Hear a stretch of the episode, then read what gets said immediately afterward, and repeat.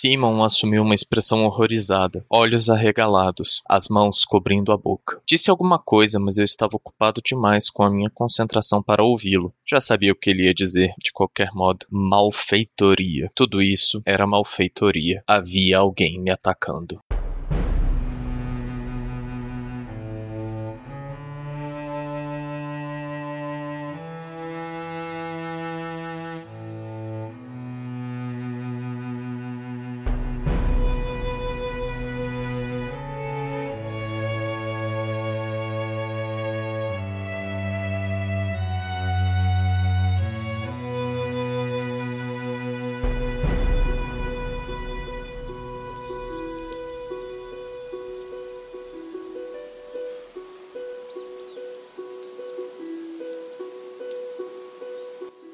Vocês estão ouvindo o quinquagésimo episódio dos Quatro Cantos, o podcast de releitura da Crônica do Matador do Rei do Patrick Rothfuss. 50! Eles crescem tão rápido, né?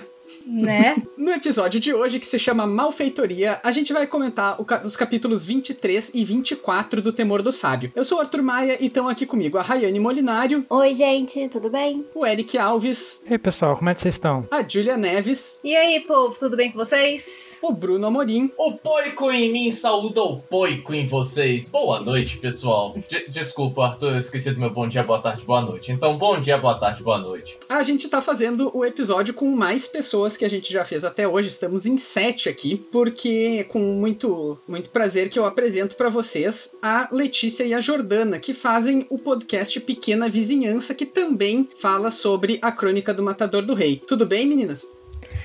Hello, amigos.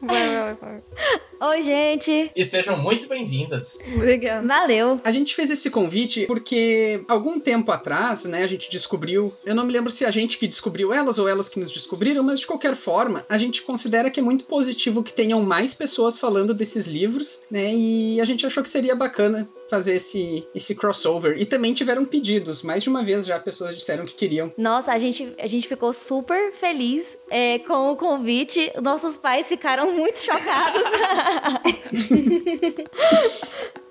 Ai, foi, foi, foi um orgulho pra família, inclusive. Olha só. Mal sabem eles. Onde vocês se meteram, meninos? Decepção, Onde vocês se né? meteram? Meu Deus do céu. Não é deixa quase eles um tá? Meus até agora. Principalmente por sua causa, né, Bruno?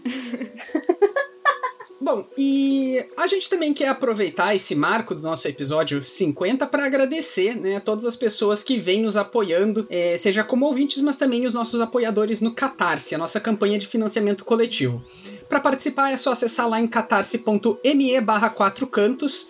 E a gente queria deixar então o nosso muito obrigado aí pro Bruno Vieira, Ana Raquel, Vitor Gabriel, Renan Rebeque, Alessandra Alves, Felipe Vidal, Leon Marques, Rebeca Aires, Mariana Ferreira, Otávio Souza, Ellison Bruno, Daphne Mendes, Ramon Fernandes, Vitor Hugo, César Catizani, Bruno Kelton, Rosane Alves, Romeu Sinali e Breno Bastos. Muito obrigado aí a todos vocês, é sempre um prazer contar com o apoio, com a participação de todos. Valeu, galera. E lembrando que se apoiar a gente, acessa o grupo do Telegram e escuta todas as nossas besteiras em primeira mão. Além de ganhar brindes, poder participar do podcast. Isso. E vocês também podem apoiar para que a gente não bote vocês no grupo do Telegram, também é possível.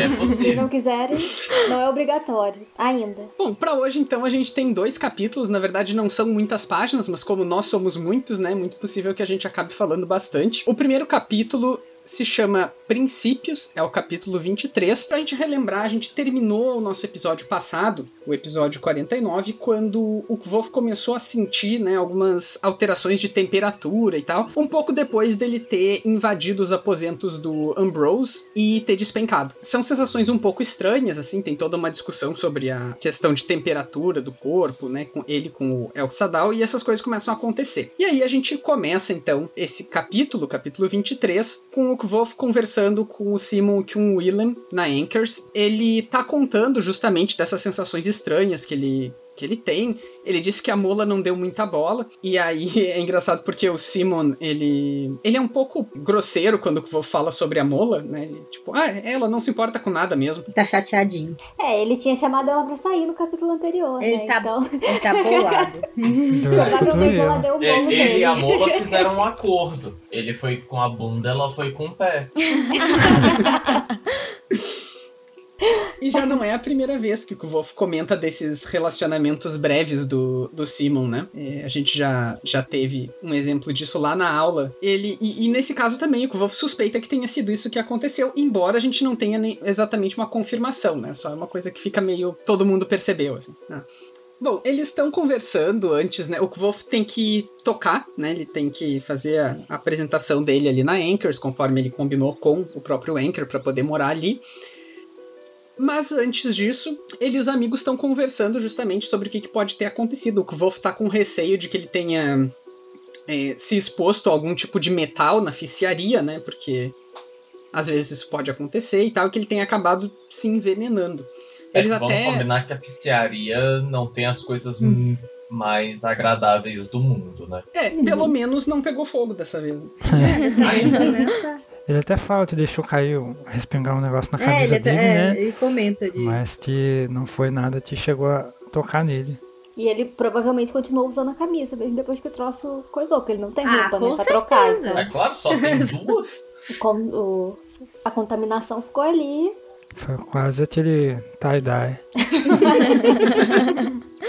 Uma outra hipótese que é levantada, agora eu não lembro se pelo Sim ou pelo Willem, mas é que isso seja uma espécie de efeito é, efeito tardio, né, da poda de ameixa, quando Ambrose fez com que ele fosse envenenado, não diretamente, mas fez. E eles acabam descartando um, um pouco também essa, essa hipótese, né? Mas, enfim, eventualmente o Wolf tem que ir lá, né? Ele vai, vai fazer a apresentação dele e ele toca por um tempo considerável, se sentindo bem. Ele fala que a música, né, sempre dá uma revigorada, assim. Até que eventualmente não dá mais. Ele começa, ele volta a sentir. Acho que é frio aqui, né, quando ele tá tocando. Sim, é, Isso. primeiro é calor, É, que é ele frio. olha pra ver se a lareira tá acesa. O calafrio isso. passa na nuca dele. Nossa. Ele até fala, bah, mas acho que eu tô em Porto Alegre. Ele pede pro Simon avisar pro Anchor que ele tá se sentindo mal, que ele vai ter que encerrar o show mais cedo. E dá, do jeito que dá, ele sobe pro quarto, né? Ele pede pro né, ajudar ele. É, ele pede ajuda pro tava William. conseguindo. Aí ele parece um bêbado, ele fala assim, ah, ninguém olhou pra mim, eu tava parecendo mais bêbado do que tudo, assim. Mas o Will ajudou ele. E o Sim foi pegar a, A o vela, fogo, né, lá do- da, lá da lareira. E isso pra ele, né, pra ele usar o- a simpatia pra tentar se esquentar e tal. Ah, que é exatamente o que eles vão fazer, né, quando ele, ele sobe lá no quarto.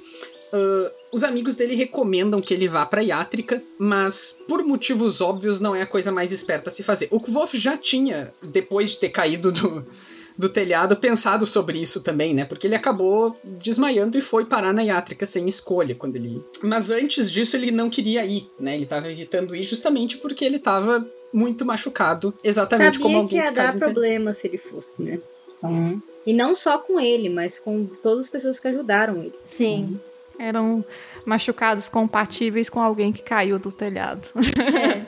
que Ambrose estava procurando. Até porque ele não tem como garantir que é a mula que vai atender ele todas as vezes, embora seja isso que aconteça na prática, né? Sim. É, É, mas aí é. acontece porque, nesse caso, foi sorte dele mesmo. Mas nos outros é porque ele procura ela especificamente. Então, É, Ele, ele poderia procurar ela de novo, mas a questão é, ele não sabe se ela vai estar em plantão, não sabe se. A, a- a sorte. ele já procurou ela, só que ela falou que não era nada. Ela minimizou no começo É. do capítulo. Falou, não, isso é nada ele não. fala que procurou cabeça. ela e, é, e ela disse que não era nada. Eu, eu acho que a sorte dele é que o Rothfuss teve preguiça de criar outros médicos, então sempre que você atendido só tem né? Ai, muito bom. É tipo. ah, o máximo que aconteceria seria, seria ele fazer com a Mola a mesma coisa que ele já fez várias vezes com a Fila, que é bater no, no quarto dela e falar: Oh, me ajuda aqui. Sim. Né? É, É, e ela atender só de jaleco, né? Tipo, É, geralmente funciona assim. conforme eles vão discutindo o que tá acontecendo, né, e as sensações que o Kvof vai tendo e tal, eles eventualmente concluem que parece muito com simpatia sendo feita à distância. O que, tudo que ele tá sentindo, né? A, a queimadura que ele tem no peito, o- essas trocas súbitas de temperatura, parece muito que alguém tá efetivamente é, transferindo calor, né? Tendo Sim. ele como alvo. Ele até fala que o calor parece que anda no corpo dele, né? Como se fosse uma vela, alguma coisa assim. E sendo assim, a conclusão lógica é que ele está sendo vítima de malfeitoria. E a grande questão é: quem pode estar fazendo isso? Porque, um, a pessoa precisa ter um motivo, e dois, a pessoa precisa ter ou um fio de cabelo, ou sangue, né? Ou alguma coisa que, que ela possa usar para que uh, seja. Na verdade, a pessoa pode fazer com praticamente qualquer coisa, só que vai ser mais forte, e tá sendo bem forte, quanto mais semelhança né, tiver com a matéria do corpo dele. Como ele tá tá sentindo bastante mesmo, é muito, muito provável que isso tenha sido feito a partir de, enfim, cabelo ou sangue ou o que for. né? Só uma coisa que eu achei interessante é que quando eles estavam discutindo o que poderia ter sido, o Will e o Sim ficam é, embasbacados, né? Que poderia ser de fato malfeitoria. O coach, o Volt não, ele fala assim: ah, graças a Deus, é só alguém querendo me matar, né? Ainda bem que não é Só nada se eu um. tô doente, não foi Exato. nada que eu, que eu me envenenei sem Não é nada de querer. É só alguém querendo me matar. Isso eles já Coisa estão do dia dia, não é mesmo? A primeira suspeita imediata do Kvof é o Ambrose. Por motivos mais do que óbvios, né? Ele sabe que o Ambrose. É sempre o Ambrose, então o Ambrose tentou mandar matar ele, o Ambrose fez ele perder os. Os mecenas, o Ambrose fez ele se mudar. O histórico aqui é extenso, né? A ficha corrida. Pro Simon, isso é improvável. Porque, em geral, o Ambrose usa da influência dele pra, enfim, ficar acima de, de suspeitas, né? Ele, ele faz coisas que não possam ser rastreadas de volta até ele, como foi o caso de pagar assassinos, como foi o caso de pagar a mulher lá que, que envenenou. A, a- a grande conclusão que eles acabam chegando, e o que Wolf eventualmente se convence disso, né? É de que realmente não parece que o o, que- o tipo de coisa que o Ambrose faria. E aí, o Kvof decide confessar que, bom, talvez tenha uma pessoa aí que tenha o meu sangue. Não, eu acho ótimo, porque eles ficam assim, "Ah, mas quem? Quem teria seu sangue? Por quê? Isso reforça bastante, né, o que o Kvof sempre fala de que, assim, são amigos, são pessoas muito próximas, mas que têm certos limites de compreensão, e por isso o Kvof não divide tudo.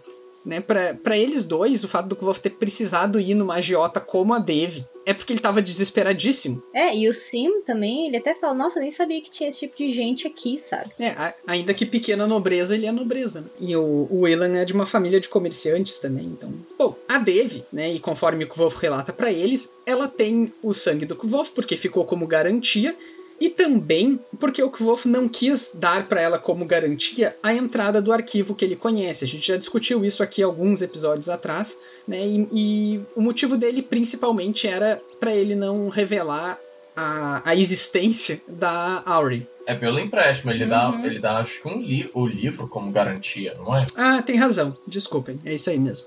O que eu me pergunto muito é que a, a Dev é essa, essa figura que a gente já conhece depois dela ter saído há muito tempo da universidade. A gente sabe que foi alguma coisa, né, grave. E o fato de ela querer voltar pro arquivo também me deixa muito curioso com o porquê ela quer. Tá, ok, tem livros, ela gosta de ler. Mas não é só isso, porque ela tá disposta a muita coisa, né? Ela quer encontrar alguma coisa lá. E aí, quando o Kvo fala, né, exatamente quem é a Dev, ele finalmente faz eles entenderem quem era, aí sim eles ficam horrorizados. O Simon chegou a conhecer ela porque ela ainda tava na universidade quando ele entrou, e aí todo mundo falou sobre o assunto, né, sobre a expulsão dela e tal. O Kvof basicamente decide que não tem muito que ele possa fazer, a não ser ficar se protegendo contra a simpatia, o que ele disse que é razoavelmente simples, exceto se ele for pego desprevenido. Se ele dormir. É, que é uma coisa que às vezes a gente precisa fazer. Né, o, o Simon se oferece pra ficar com ele naquela noite e tal. Mas o que o Kvof, antes de dormir, acaba fazendo é dar uma passeada pelos telhados. Né, Ele decide que é bom ele espalhar algumas amostras do, do sangue dele de forma que confunda né, a, a Dev ou quem quer que esteja Rastreando. ele faz isso, eventualmente tá chovendo muito nessa noite, ele encontra a Ori, né? Ele, ele encontra ela mais ou menos no lugar onde eles, eles costumam se encontrar, que acho que é em cima do, de um dos prédios ali, né? Do Magno. E ele tenta esconder da Ori o machu Ele os até agradece, dele. né? Que tá escuro, que tá sem lua, né? Pra ela não ver ele todo, todo ferrado, como ele tá. Isso. Eventualmente ele é atraído pelos relâmpagos, né? Porque dá uns clarão, assim, e aí ela vê que ele, que ele realmente tá todo quebrado. E quando ela percebe isso, ela diz que ele parece um Amir. Né, ou um Sirida. Siridas são aqueles Amirs que são membros muito importantes, altos na hierarquia e tal, que tem o rosto marcado. E aí o Kvof fica muito impressionado com essa referência que ela faz, até porque o Kvof tem essa curiosidade sobre os Amir, né? Ele quer ah, conhecer mais, ele sabe que tem segredos ali relacionados ao Chandriano, porque os Amir foram mencionados na- pelo Halyax, eu acho, na noite que os pais dele morreram. E o Kvof pergunta pra ela o que, que ela sabe sobre os Siridas. E aí ela né, dá um mais um relâmpago que quando ele enxerga ela já não tá mais lá. E esse é o fim do capítulo 23. Vocês têm mais alguma coisa do 23 pra falar? É só a caracterização, né? Que ele tava seminu, sem camisa, é, com sangue escorrendo entre o braço. Então, ah, tinha aquelas, aquela, como se fosse uma teia mesmo de sangue no braço e por isso ele parecia uns Siridas, né? Que eles tinham essas tatuagens que que sinalizavam que eles eram essa, esse Amir de uma maior hierarquia.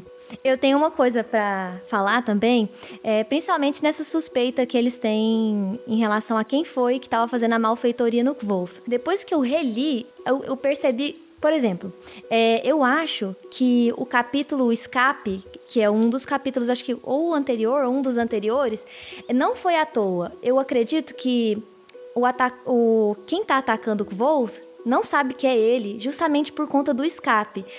É, porque o que, que é o escape? É você, ter, você sofrer as consequências de uma conexão ruim. Então, ele até explica: nossa, é muito difícil fazer simpatia com um, um objeto que está muito distante, sem você ver, etc. E você pode perceber que os ataques do Kvolf vão piorando. E eu acredito que seja porque a pessoa vê que ela está tendo menos escape. Então, tipo assim, eu estou errando o Kvolf. Aí eu sofro, eu, eu, eu hiperaqueço, eu sofro as consequências do escape porque minha conexão com ele é ruim. Aí eu vou acertando o Kvolf. Essa é a minha teoria, gente. Eu, eu não nem sei se é verdade, assim, mas. É, aí eu vou acertando o Kvolf e eu vou tendo menos escape. E, cada, e aí, cada vez mais, os meus ataques vão ficando mais fortes. E você sofre menos. Isso. É como se você tivesse tatear Isso. no escuro Isso. e começasse a ver sinais do é, que de você que você tá tá acertando. E outra é que, por exemplo, quando ele é atacado no braço, né, que até sangra na hora, os meninos ficam chocados, o Willan, sim. O Kvolt começa a atribuir é, três partes, no- então duas, ele divide o alar em três partes e duas ficam na defesa dele. E eu penso assim, gente, se a Devi consegue dividir o alar dela em oito partes, será que ele conseguiria se proteger dela? Eu acho que não, sabe? Então, foi uma das coisas que eu pensei e falei assim, tá errado. Eu acho que é uma pessoa que não conhece ele, que não sabe que é ele, que tá acertando assim no escuro, pelo escape, descobrindo, e que a Devi. Ela- Nossa, a ela- Devi com ela o sangue quer dele, mais. sabendo quem ele é, sabendo a- encontrar ele facilmente com o alar que ela tem, ele não ia ter chance, eu acho, de defesa contra o ataque, sabe? Por isso que eu vejo assim que ele foi, ah, o vou fazendo coisas sem pensar. Tem hora que ele pensa demais, tem hora que ele pensa de menos, e aí só dá as, Sim. as ratas que ele dá. Eu, eu super concordo. E eu acho que tem mais uma coisa que na argumentação do, do Simon aqui que acaba sendo um pouco enganosa. Porque vejam, a argumentação deles é que o Ambrose não faria isso porque ele poderia ser implicado, né? Ele eh, eh, poderia ser rastreado de volta a ele, seria muito fácil de descobrir que é ele e tal. Mas o próprio Kvof não foi a Iátrica agora, quando as coisas estavam ficando ruins mesmo. Tá, ele tentou falar com a amiga dele, mas a própria amiga dele não podia falar pro Orwell, portanto, a universidade toda não podia saber, porque o Kvof não pode se expor. Ele não pode falar que alguém tá fazendo isso com ele. E, e se a pessoa que estiver fazendo isso sabe disso, ela não tá se implicando. Ela tá blindada. Eu concordo com essa teoria do escape, acho muito boa, por sinal. E a impressão que eu tenho é que é alguém que tá testando, tipo, alguém que tá aprendendo, sabe? Porque são tipos diferentes de ataques, não é sempre o mesmo. E às vezes é mais forte, às vezes é mais fraco. Um foi frio, um foi calor, o outro foi um corte. Então, assim, não é um, um ataque direcionado pra matar de uma vez assim que encontrar a pessoa, que seria o lógico, né? Se, se tivesse alguém realmente tentando matar ele. Então a impressão que eu tenho é que essa pessoa que tá fazendo isso provavelmente recebeu a, é, algo com o sangue dele e tá sendo direcionado para treinar e fazer aqui fazer tipo os testes mesmo com aquilo, né? Igual eles fazem, de fato, na, na, na universidade, nas aulas. A impressão que eu tenho é essa. Porque não me parece um ataque direcionado para matar. Porque senão já teria acontecido, seria mais forte, mais grave, e ele, né, não foi. Sim, e uma das coisas que te deixa com mais dúvida ainda quem é, porque, tipo, mesmo sendo a Devi, ela provavelmente não faria um ataque tão forte para matar de primeira, porque ela precisa da informação ainda que ele tem. Ah, verdade. É. Então agora vamos pro capítulo 24, que se chama Tinidos. E ele começa justamente quando o Kvof fica meio sem saber o que fazer, né? Quando a Ori some, porque por um lado ele quer ir atrás dela, mas ele também tem muita né, coisas para resolver a respeito da, da, da questão do sangue dele. Mas também ele sabe que ser insistente com a Ori faz muito mal para a confiança que eles já estabeleceram. Apesar disso, ele vai atrás dela. E aí ele encontra ela, né, perto da entrada do subterrâneo, onde ele claramente tocou num ponto sensível para ela, né? E ela teve, né, um, um breakdown assim. E ela diz para ele que ela não gosta de contar, né, num sentido mais amplo, assim, ou seja, é, reforçando o que ele já sabia, que não é para sair fazendo pergunta, porque ela fica mais esquiva e tal. Mas apesar disso, ela perdoa o Kvof. Ele tenta puxar um pouco de assunto, assim, do tipo, ah, o que, que tu tava fazendo aqui? Daí ela fala umas coisas que a gente não entende também. Ela devolve a pergunta, daí ele fala. Tem aquele ótimo momento que ele diz que ele tá tentando achar um lugar para botar o sangue dele. Daí ela diz: olha, normalmente as pessoas gostam de deixar dentro do corpo. Engraçado que no capítulo 22, o, o fala a mesma coisa, reação química exotérmica, ah, quando ele tá falando com o Exodal. E, e nesse capítulo, algumas vezes, e repetiram palavras assim que a gente faz a gente pensar num paralelo entre o Kvolt mesmo e eu chamo de Audi, na verdade eu chamo de Coach Audi, então. Mas aí é, a gente vai perceber, né, que ao, ao longo do livro e nesse esse momento também vai, eles vão fazer umas semelhanças assim entre é, a natureza de quem é o coach com quem é a Audi. E reforça mais, assim, a suspeita de que ela é uma ex-estudante, né? Alguma coisa assim. Ou Com alguma certeza. o outra conhecimento coisa que ela mais. tem é absurdo, né? Sim. Se for ver, for avaliar. Não, e o Eloding também, eu acho que eles três têm muita semelhança. Sim, o, eles o falam, olho falam dela muda de cor. Sim. Todo mundo é Sim. louco, né? Ah, é? Essa eu não tinha reparado, não. A, a Ori, eventualmente, quando ela sabe do que. Da, da situação do Kvof, né? Quando ela entende o que tá acontecendo, ela diz: Não, então tu tem que vir comigo pro Tinidos. E ela pega e sai andando e ele vai atrás, né? Eles entram de novo no, no subterrâneo. Tinidos é um lugar que o Kvof nunca viu lá dentro. Embora a gente já tenha feito aqui um episódio no qual a gente descrevia né, esses, essas partes do subterrâneo.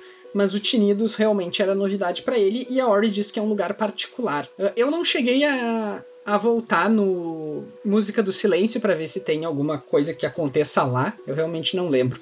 Mas o Tinidos, então, é esse, esse lugar onde tem basicamente um lago, né? Eles passam pelo Cricrido, que também tem tipo um, córrego, um mini córrego, assim.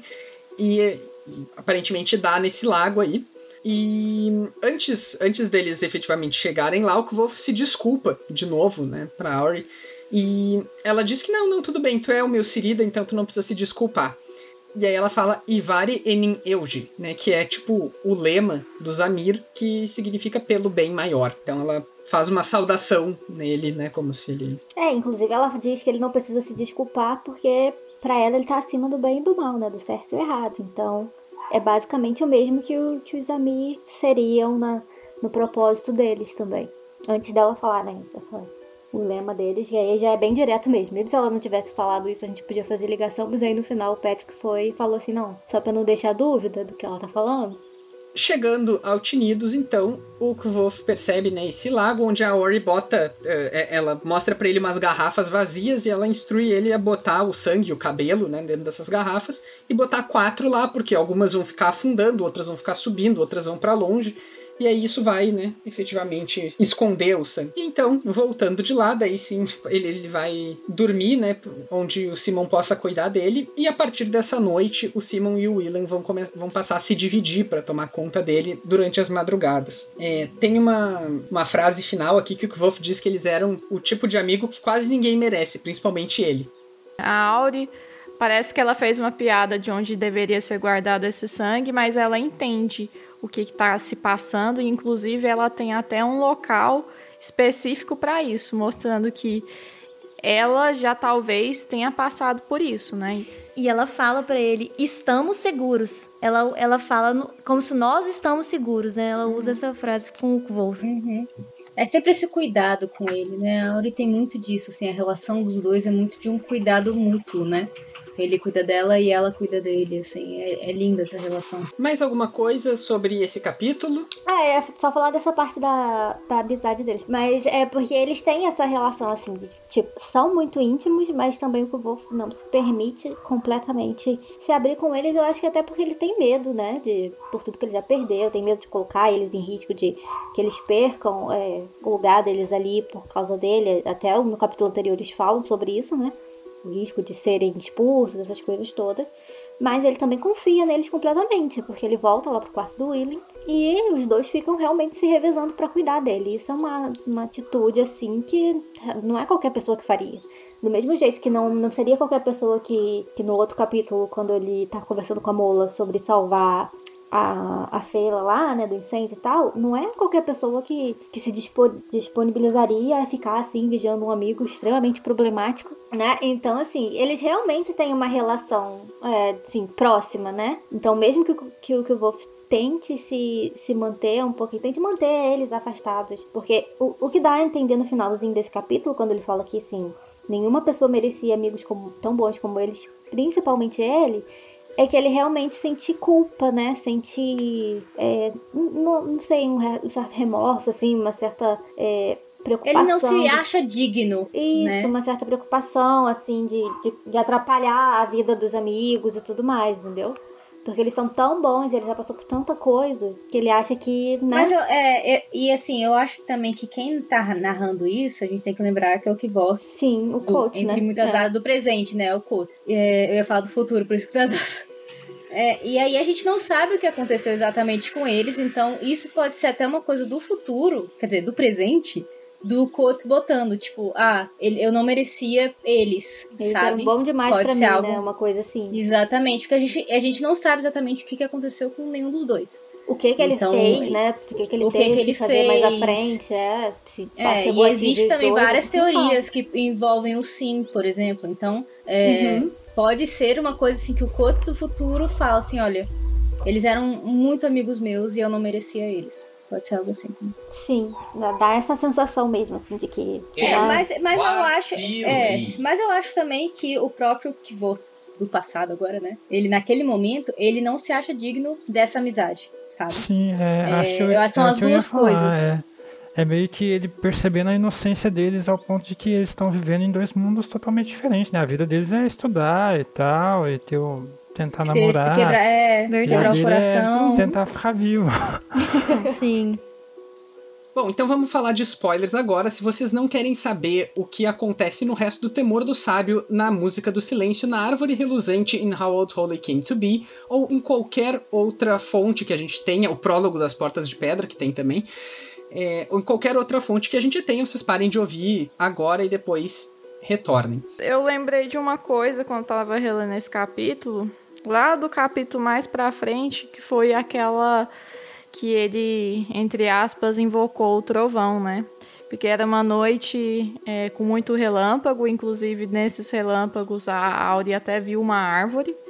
E aí ele invocou assim e lembra que, não sei se vocês lembram, mas quando ele estava fazendo aquela, aquela espécie de malfeitoria novamente com aqueles soldados, ele estava com o braço todo cheio também de um sangue, meio que uma tatuagem dos Siridas também, né? Então, eu fiquei lembrando desse paralelo que talvez não tenha sido coincidência.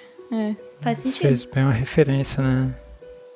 É, acho que teria de, de spoiler aí o fato de que é o Ambrose, né? Tá. A gente sabe disso. E, e... e eu acho engraçado como claramente a, a, narração da história tá fazendo a gente se enganar junto com o Kvof, quando na verdade não era um argumento tão bom assim do Simon. quando o Kvolf foge lá do, do quarto do Ambrose, ele faz questão de, de fugir como um ladrão comum, né? Quebrando a janela e tudo. Sim. Sim. Justamente pra, pra dar uma despistada, porque ele percebe antes de.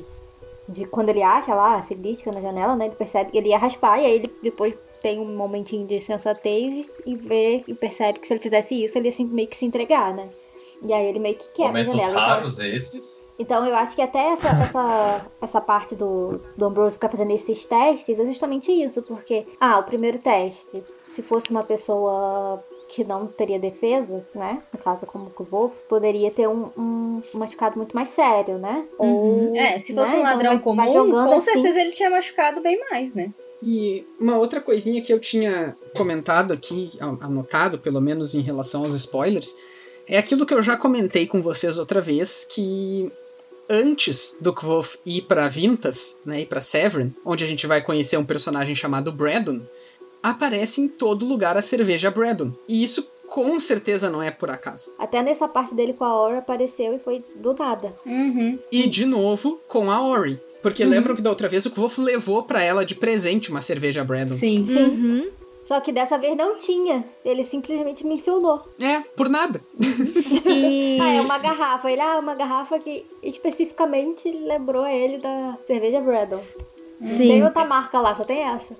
Mais alguma coisa? Acho que não. Acho que não, né? Acho que essa parte Não? do. Só essa parte mesmo que ela faz a relação dele com o Zamir, que tem toda aquela teoria, né? De ela ser um. Ou não sei também, ou que eu vou virar um, enfim. Mas. Alguém aí é um aluno. É, tem, alguém? tem toda a parte do, do da música do silêncio, né? É, que, tipo, aparece, aparece a estatuetazinha lá na música do silêncio e ela preparando o lugar dele.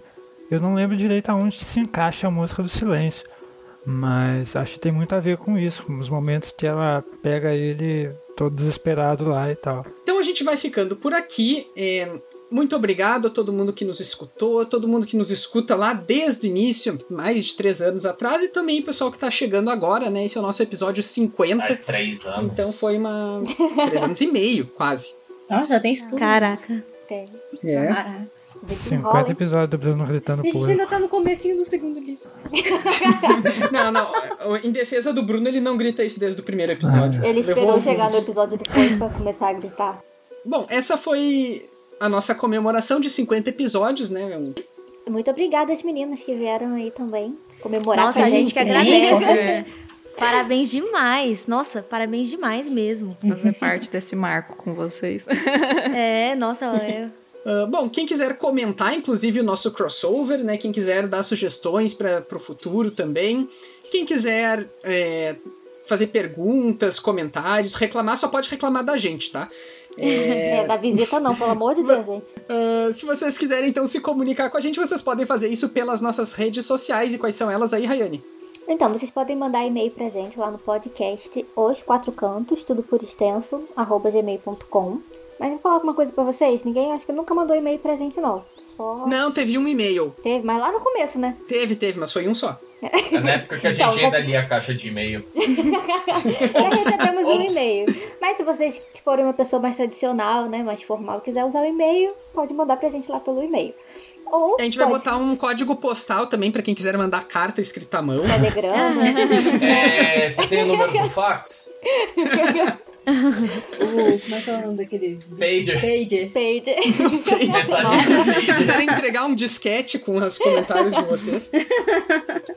É, telegrama. É, pode ser, se vocês não quiserem usar todas essas opções avançadíssimas, pode ser também pelo Twitter, que é arroba os 4 numeral cantos. No Instagram também, que é podcast os 4 numeral cantos. Então, Twitter Instagram, numeral, e no resto tudo por escrito. Igual lá no nosso Facebook também, a página é os quatro cantos.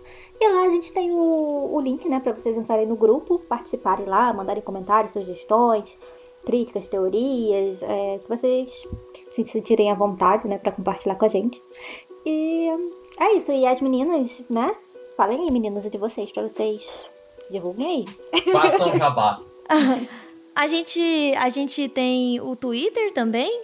É... como Pequena Vizinhança é um nome enorme, não tem pequeno, é PQN underline vizinhança.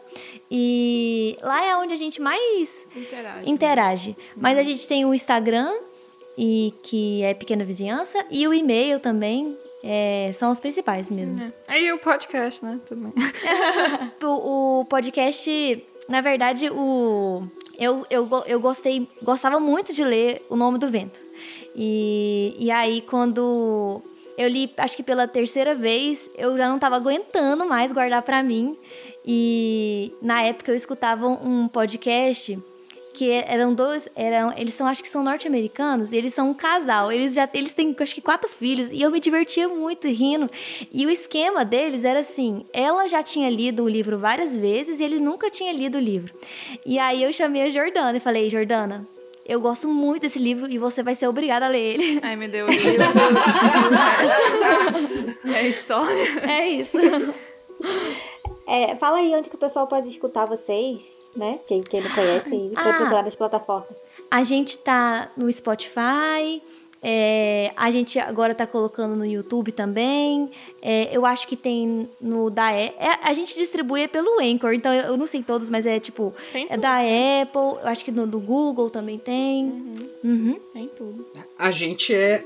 Nós aqui, a gente é muito ruim em botar nas plataformas, porque sempre parece que tem alguém pedindo uma plataforma diferente.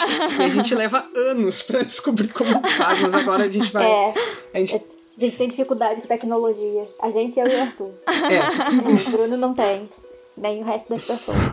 É todo mundo, gente. Ah, eu tenho também, gente. É só o Bruno que sabe. É, o Bruno é. Qualquer Bruno coisa, e a Larissa são as únicas assim. pessoas que. Eu só trabalho aqui, é. Eu sei desenhar, é eu sei fazer, gente, mas... Nossa, suas artes são Google, lindas. Apenas. Ah, obrigada, gente. Eu não faço nada, eu sou só encostada mesmo. Eu também, então a gente tá aqui. É. Bom, e vocês também podem nos apoiar na nossa campanha de financiamento coletivo em catarse.me barra 4 cantos. A gente volta em breve com o nosso episódio 51, no qual a gente vai discutir o capítulo 25 do Temor do Sábio. Até mais! Até, pessoal. Tchau, gente. Tchau, tchau, Tchau, gente. gente, obrigada. Valeu.